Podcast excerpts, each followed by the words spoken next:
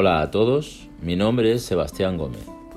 En el Café con Espiritismo de hoy traemos los comentarios de William Jacob y el mensaje es un poema de Casimiro Cuña, intitulado Espiritismo, a través de la psicografía de Francisco Cándido Xavier, incluido en el libro Parnaso de Alén Túmulo, o en español, Parnaso de Más allá de la tumba. El poema es el siguiente. El espiritismo es una luz gloriosa, divina y fuerte, que clarea toda la vida e ilumina más allá de la muerte.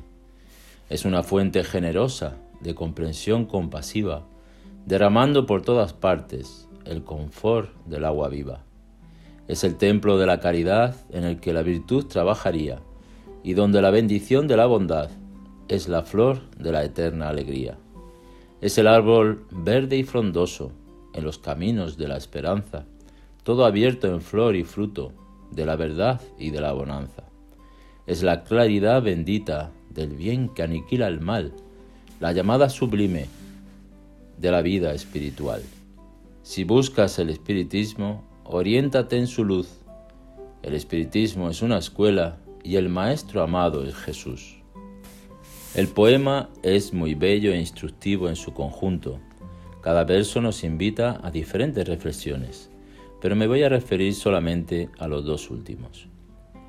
Es muy importante que encaremos el espiritismo como una doctrina que, por encima de todo, educa el espíritu inmortal que somos y por eso se transforma en una palanca que nos posibilita el progreso y el crecimiento como nos informa Emmanuel en el libro Fuente Viva, capítulo 30. Educa y transformarás la irracionalidad en inteligencia, la inteligencia en humanidad y la humanidad en angelitud. Educa y edificarás el paraíso en la tierra. Estamos acostumbrados a observar a muchos pensadores afirmando que la educación es la forma más eficaz, tal vez la única, que va a proporcionar una transformación real del mundo. Ocurre que esos pensadores casi siempre ignoran el lado espiritual y consideran a la educación como un sinónimo de inteligencia, y todo el tiempo se esfuerzan en quedarse tan solo con el lado más inteligente, lo que, por sí solo, no resolverá los problemas del mundo. El hombre más inteligente puede simplemente pensar en formas de aumentar su riqueza, incluso aunque esto le cueste lágrimas a otros. Alguien muy intelectualizado puede ser el responsable de realizar planes capaces de llevar a la miseria y a la destrucción a muchos pueblos, nada más que para atender sus intereses personales.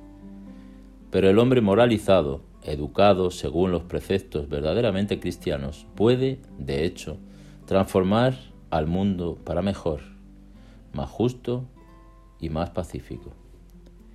Y ahí entra la figura de Jesús, no para quedarnos simplemente elogiándole, sino para que podamos verdaderamente verle como un profesor y un maestro.